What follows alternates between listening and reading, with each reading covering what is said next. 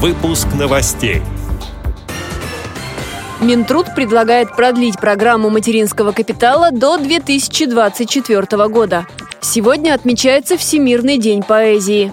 В Петербурге состоится литературное путешествие вместе с классиком Жюлем Верном. В Челябинской области определились участники чемпионата России по шоу-дауну. Далее об этом подробнее в студии Анастасия Худякова. Здравствуйте.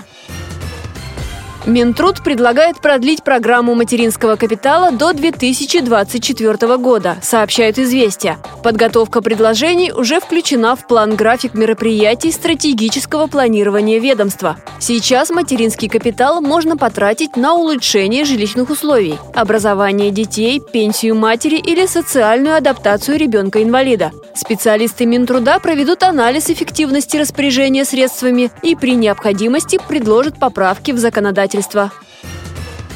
Сегодня отмечается Всемирный день поэзии. В социальных сетях по этому случаю организуют чтение стихов. На литературные часы приглашают и библиотеки. Среди представителей Всероссийского общества слепых поэтические конкурсы весьма популярны. В феврале в КСРК ВОЗ прошел всероссийский турнир самодеятельных поэтов. Поэтические состязания организуют и регионы. Недавно в Пятигорской местной организации ВОЗ вышел трехтомный сборник материалов по итогам литературно-художественного конкурса прошлого года «Творческий Кавказ». Сначала его решили провести только по своему федеральному округу, но стихи стали присылать отовсюду. Поэтому организаторы изменили условия и в состязаниях смогли поучаствовать все желающие. Материалы озвучивали сами конкурсанты, а также члены литературного клуба «Вдохновение». Теперь активисты Вероника Филиппова и Александр Козлов на официальном сайте организации проводят опрос, чтобы выяснить, как сделать поэтический конкурс еще интереснее.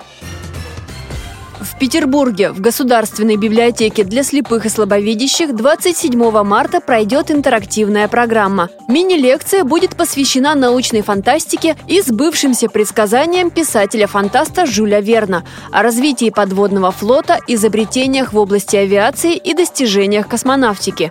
В продолжение встречи пройдут экскурсии по тактильным экспозициям. Они организованы совместно с Музеем истории подводных сил России имени Маринеско и Объединенным музеем гражданской авиации. На выставке будут представлены модели подводных лодок и самолетов. Экспозиции дополнят тематической литературой в различных форматах из фондов библиотеки. В завершении мероприятия пройдет мастер-класс по разработке игры для незрячих людей по произведению Жюля Верна «Таинственный остров». Участники познакомятся с особенностями текстовых игр и совершат путешествие на необитаемый остров. Вход на мероприятие свободный.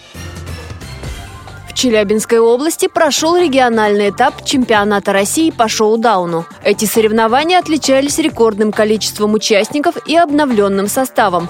Так, в команде из Снежинска трое участников из шести были новичками, и они уже показали блестящие результаты. Также в этих турнирах впервые участвовали старшеклассники школы-интерната из Троицка. Два дня напряженных баталий помогли определить сильнейших. У женщин на третьем месте оказалась Ирина Глухих из Снежинска. На втором – Светлана Балахнина из Челябинска.